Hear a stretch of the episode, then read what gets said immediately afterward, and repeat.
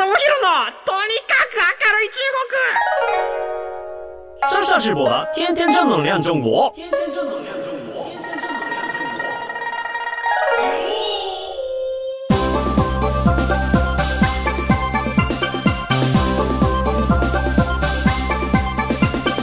先生们、女士们，大家好，我是上下直播。皆さんこんにちは。中国ビリビリナンバーワン日本人インフルエンサーコンテンツプロデューサーの山下智博です。日本放送ポッドキャストステーション山下智博のとにかく明るい中国。今週もとにかく明るくやっていきましょ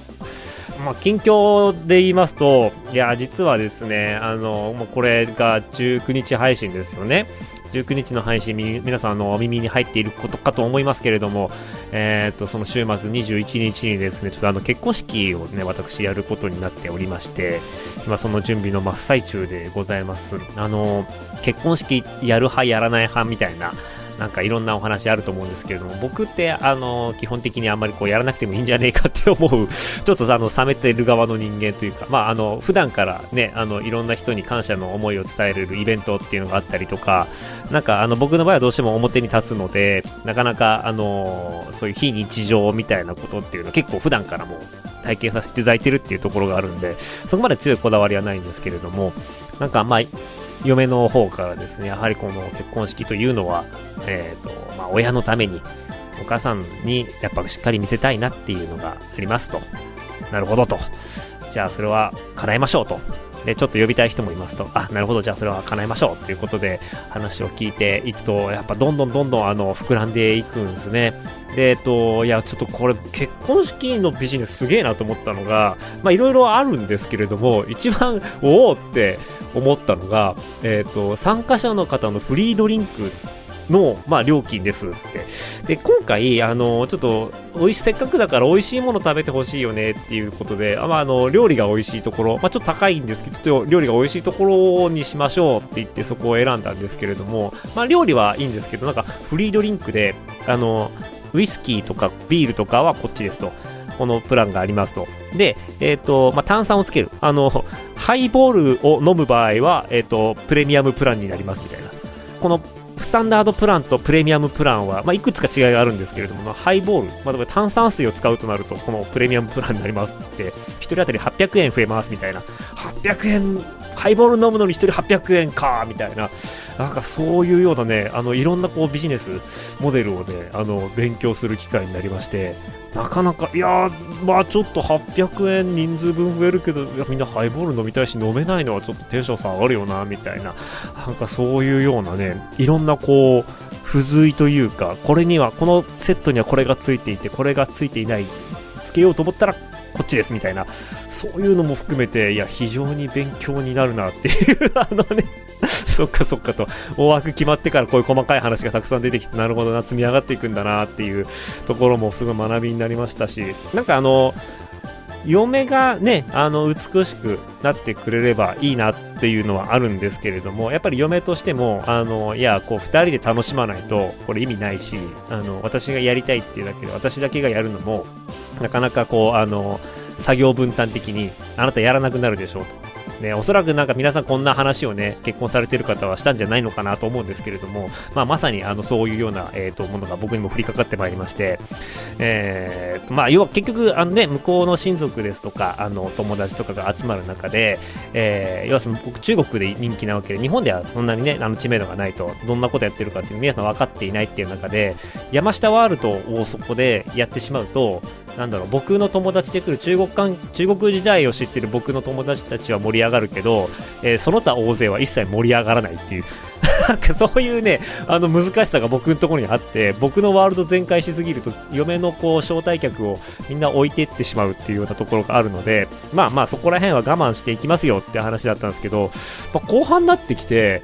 もうちょっとこれ、もうなんか僕も楽しまないと損だなっていうようなマインドに変わってきまして、結構ね、あのよくわからない、えーと、乗り物に乗って登場したりですとか、あのすごい光るマントをちょっと新調したりですとか、なんかいろんなこう、あの僕がこう、楽しめるような要素っていうのを今、もりもりで追加しているところなんですね。まあ、これは最終的には出来上がったら、その、まあ、日本向けには多分出さないですけど、ビリビリ動画向けに、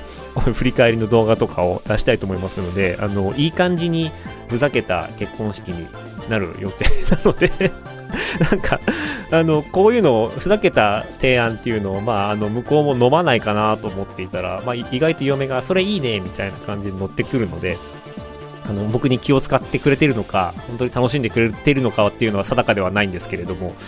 なかなかこう、大きな出費にはなるものの、はい、あの、結婚式っていうのはね、楽しんでいければなというふうに思います。なんか僕も中国の方の結婚式に参加したことはあるんですけれども、いかんせん、やっぱ不思議だなと思ったのが、その中国式の結婚式って本当に1日かけて、1日がかりでお互いの家を移動し合ったりとか、え、ー、と、会食したりとかっていうの、朝から晩まで結婚式っていうのが続くんですけれども、まあ、そういうのをやっている人たちも結構多いんですが、最近だと割とこう、まあ、海外のウェディングだったりとか、僕の周り日本のカルチャー好きな人が多かったかったりするので、えー、日本の結婚式に、えー、と習って、まあ、あの簡単な挙式と、えー、会食、披露宴だけっていうような人たちも最近増えてきていて、ああ、なるほどなと、なんか海外のね、結婚式のやり方に我々が憧れるように、中国の日本好きの方たちも日本式の結婚式に憧れているみたいなところがインサイトとしてあるんだなっていうのがあって、僕が中国で参加したのも、まあ本当に日本関係の仕事をしてる友達なんですけれども、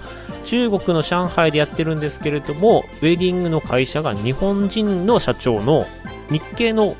結婚式を上海で挙げますよっていう会社だったんですよ。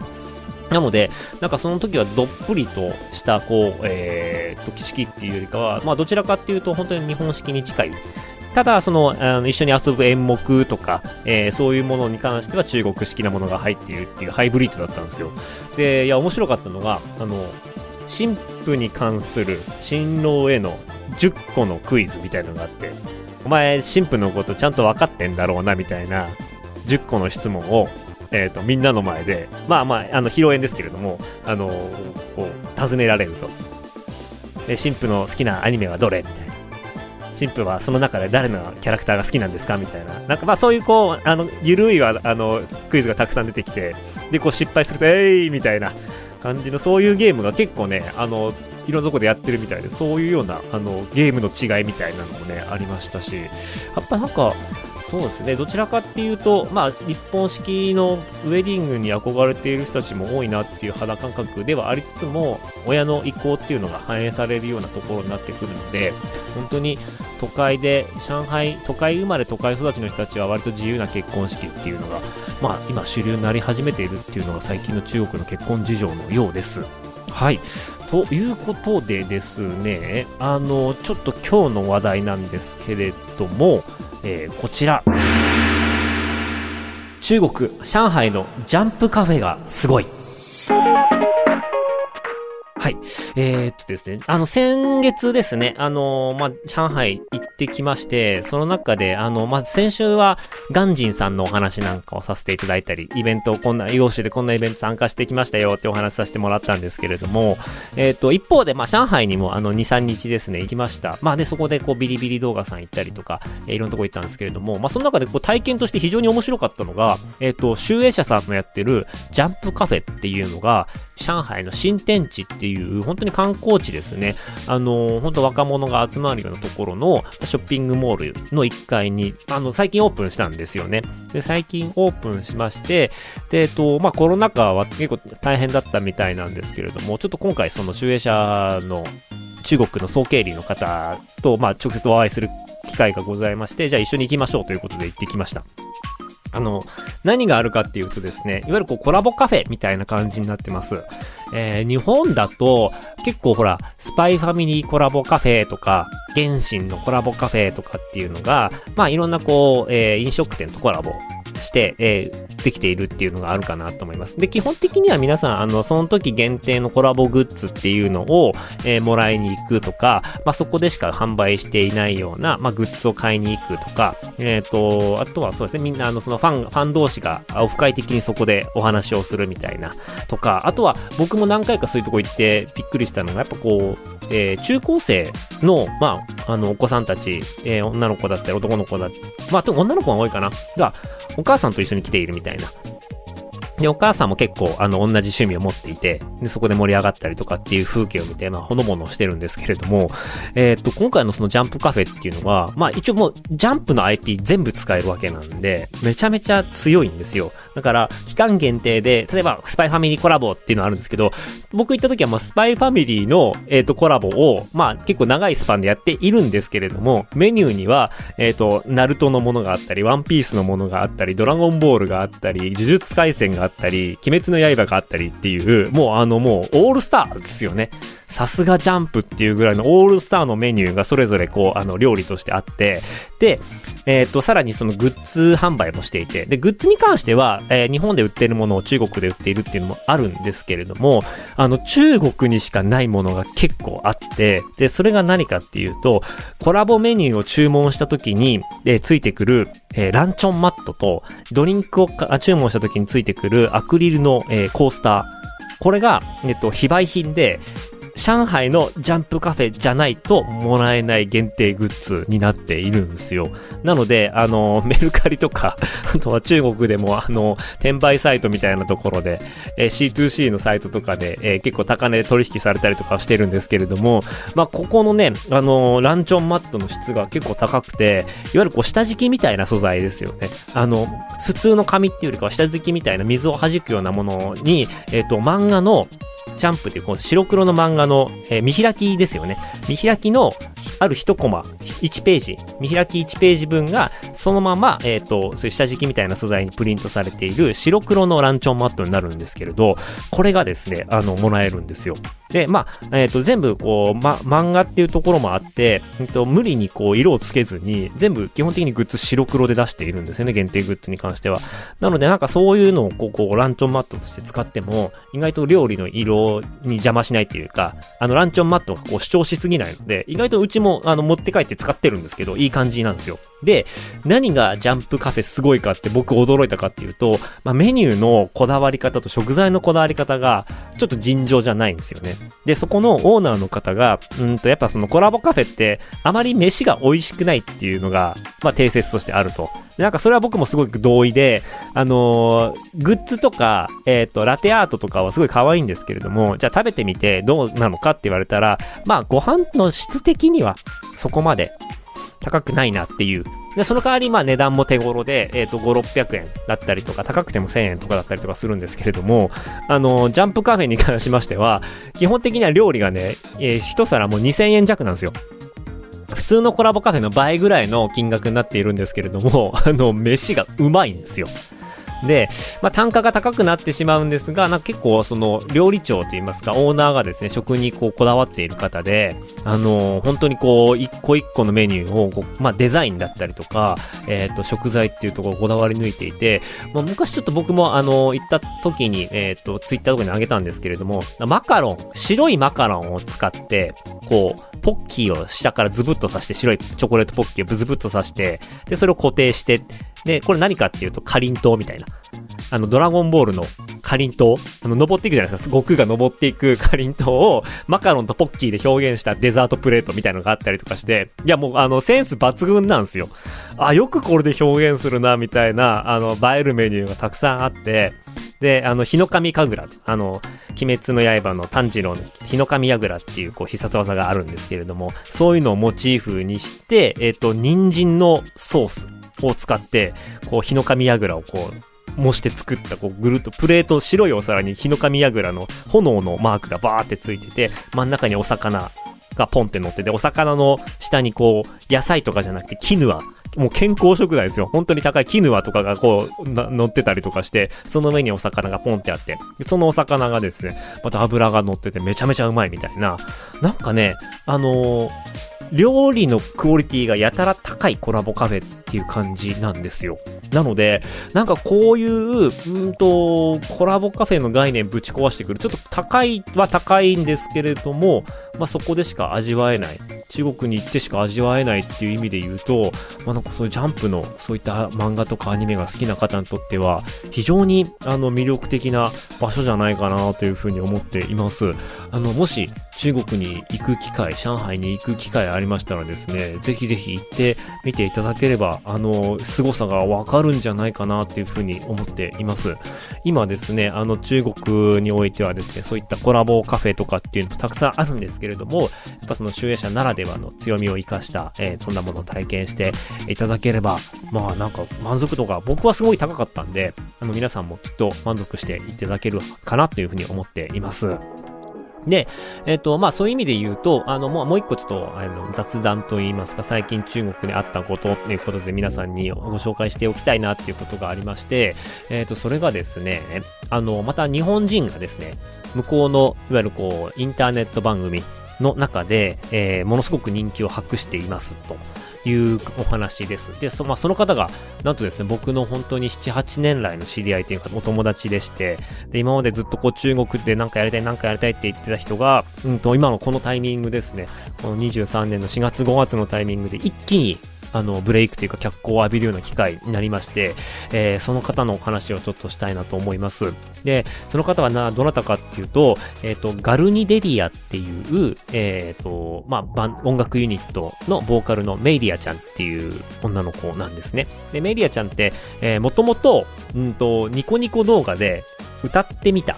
をやっていた歌い手さんだったんですよね。で、その子がですね、ニコニコ動画で、えっと、極楽浄土っていう名前の楽曲を発表して、で、そこで、えっと、メイリアちゃんと、あの、あと二人ダンサーの方、えー、ニーナちゃんとミユメちゃんって言うんですけれども、この三人で、えっと、歌って踊る、こう、動画を投稿して、で、その時、もうすでに、あの、コンセプトとしては、あま、歌も踊りも楽曲も、やっぱこう、プロ級を目指そうっていうことで、まあ、本当にあの、専門的なスタッフ、楽曲ミュージシャン入れて一緒に楽曲作ってやっていたっていうところがあって、まあ、本当に日本でバズったんですよ。で、日本でバズりました。で、日本のニコニコ超パーティーとかでもものすごい人気になりましたっていうところまでは、あの、よくある話なんですけれども、えっ、ー、と、さらにですね、その楽曲がですね、中国のビリビリ動画の中で、えー、フューチャーされて、現地の、えー踊り手さんだったりとか歌い手さんとかがめちゃめちゃこうカバー動画というか私も歌ってみた踊ってみたっていうのを出しまくったんですよ。で、それが大体2015年とか16年ぐらいの話なんですけれども、で中国で、えっ、ー、と、日本以上にバズったんですよね。で、ダンスとかも、あの、恋ダンスとかに比べたら普通に難しいんですけれども、まあ、難しいがゆえに踊れたらすごいみたいな、踊れたら面白いみたいな空気が出来上がっていって、まあ、当時、えっ、ー、と、みんなその、あの、漫画関係のオフラインのイベントとかのステージとかで歌いますとか、じゃあ踊りますとか言ってみんなが真似してたりとか、あとはその、えー、ショートムービー、あの、TikTok、中国版の TikTok とかで、うちの、あの、クラスの先生が突然これ踊り始めたとか、なんかそういうのが、えっ、ー、と、どんどんどんどんバズっていって、あの、日本語の楽曲だったんですけれども、本当に一世を風靡したんですよね。で、そういうきっかけもあって、えっと、ビリビリ動画の、あの、大きいライブイベントのビリビリマクロリンクって本当に1万5千人のメルセデス・ベンツアリーナっていうところでイベントを16年ぐらいからずっとやってるんですけれども、まあそこにゲストとして、もう毎年のように呼ばれるようになって、で、まあ僕もそこにゲストとして呼ばれていたり、MC やってたりとかっていう関係で、あの、毎年参加していたので、まあそこで、ああ、日本人の方だみたいな、お互いそこで知り合って、あの、いつも見てますって僕からお話しして、そっから仲良くなったっていう経緯があって、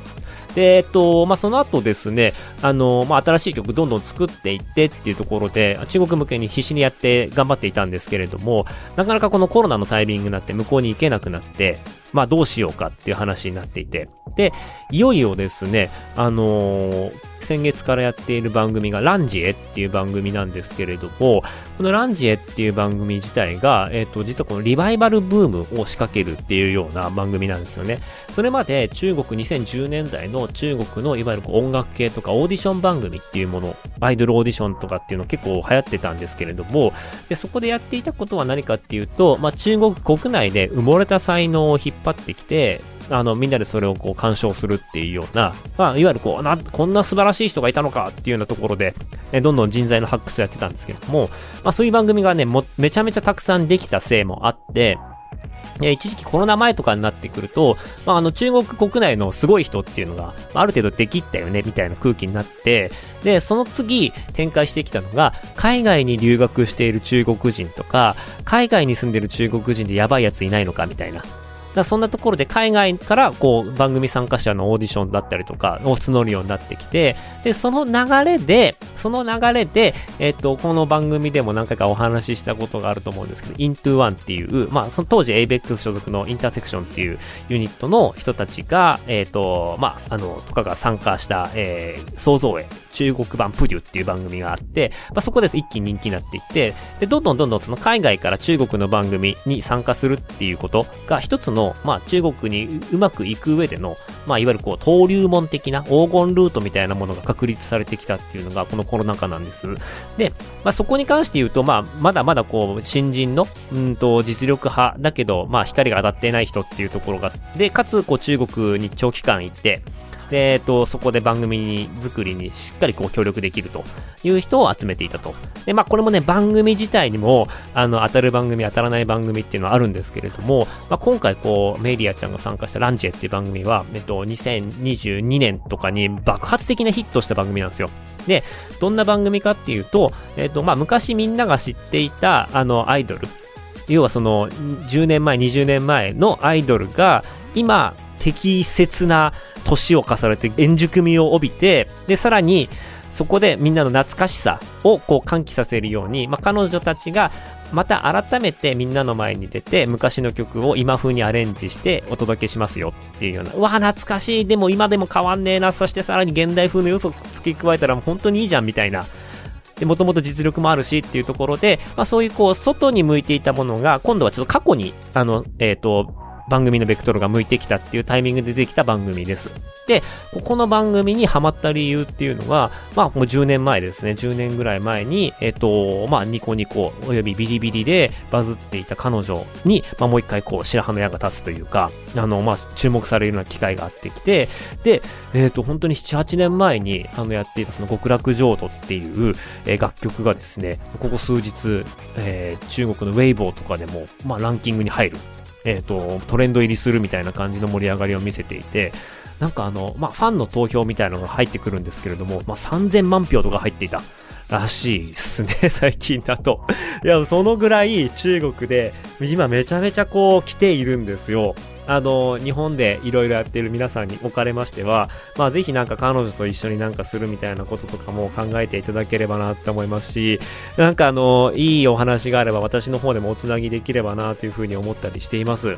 なんかね、過去の人に若干なりかけていたところからの復活劇っていう意味で言うと、やっぱこう僕もずっと一緒に、あの、いろんなこうコミュニケーション取らせていただいたっていうところで言うと、本当にあの、彼女たちが、えー、悩んでいる時期だったりとか、あの、いろんな問題にぶつかっている時期とかっていうのも、リアルタイムでいろいろ、あの、聞いていたので、で、それでも中国やりたいな、海外やりたいなっていう中で、本当にこういう光が当たるタイミングっていうのが、自分たちで本当に切り開けて、いや、非常に、非常に僕は嬉しいなというふうに思っています。あの、もしご興味ある方は言えばですね、あの、ランジエっていうのがですね、えっ、ー、と、このジエっていうの漢字がもう説明しづらいんだよな。ランっていうのが波ですね。山水の、あの、立浪選手の波ですね。あの、山水に良いって書く 立浪監督の 波です。自衛はですね、あのね、女編に、えっと、目って書くんですけど、目の一番下の棒が、あの、飛び出てるんですよ。左右飛び出てる。番組の、番組の、グミの右の方。わかりますかね？で、このランジエっていう番組なんですけれども、まあ、これがですね、あの、日本からでも、あの、おそらく切り抜きだったりとかそういうもの出てると思うので、皆さん見てみてください。なかなか海外で日本人が活躍している様子っていうのはオンタイムで、えっ、ー、と、報道されないものなんですけれども、あの、これは今ちょっとものすごい空前絶後の、あの、ガルニデリアブームってか、メイリアちゃんブームっていうのが中国で起こっているので、なんかこれは僕としてもすごい誇りに思いますし、何かお手伝いができたりとか、なんかできればいいなっていうふうに思っているところです。はい。ということでね、中国最近、あのー、やっぱ今年になってからですね、本当はあの、すずめの戸締まり、スラムダンクっていうあたりの日本のコンテンツブームっていうところ、と、あとはもうジャンプカフェも今なんか、あの、ゴールデンウィークとかものすごい人だったらしいですし、まあ、こうやってあのメリアちゃんみたいな、あの、日本人が、えっ、ー、と、現地に行って、こう、しっかりこう、現地の人たちの心を掴んでいると。いうところとね、あの、山下みたいな人間がちょっとお堅い会議に出ているよと、ね、忘れちゃいけない山下ですけれども、はい、あの、こういうような人たちが、中国でですね、あの、頑張っていますというところで、もしよければですね、もろもろ、えー、Twitter だったりとか、追っかけてみてもらえたらいいなというふうに思っています。